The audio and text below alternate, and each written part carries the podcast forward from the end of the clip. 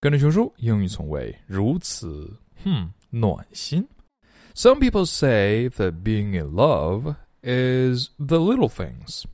You know, every time you feel that you're loved, every time that you feel that you love the other person, it's all about the little things.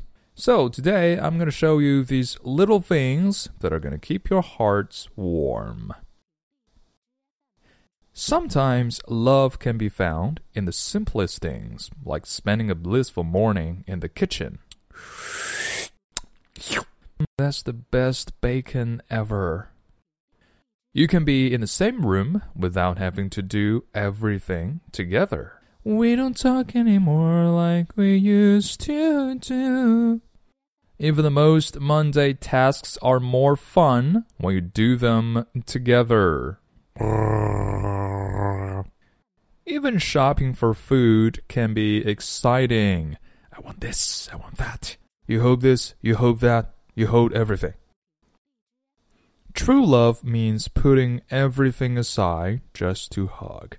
Come here, you. Give me a hug. Hmm, that takes away all the trouble that I had today. The biggest dilemma is often what to eat for dinner. How about 麻辣烫? Hmm, I want 麻辣香锅. Okay, 麻辣香锅 it is. Wait a second, I want 麻辣烫 now that you mentioned it. Alright, 随便你啦.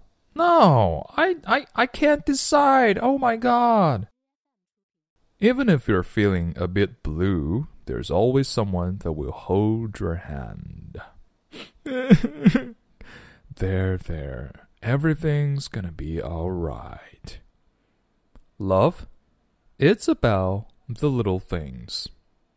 Happiness is when both of you read in bed after an exceptionally tiring day. But I don't want to read. I want to watch TV.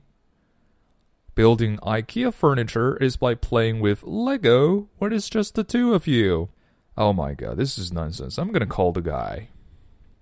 You're always lovely in his eyes. Oh my god, you look like a pig.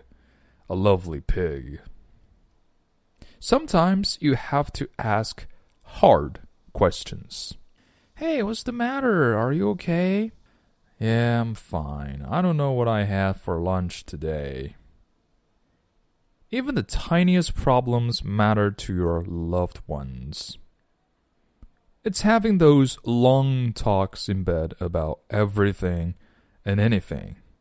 Say something, I'm giving up on you. It's when you know your favorite cuddling positions. Is having a favorite cafe where only you two matter. Ah, nice coffee. The cold autumn wind can't touch you because your heart always stays warm. Sometimes too warm is burning.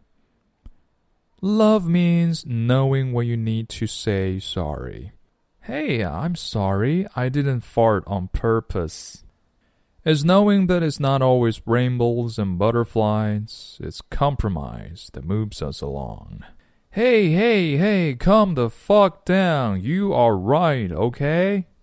As long as both of you are headed the same way, everything will be just fine.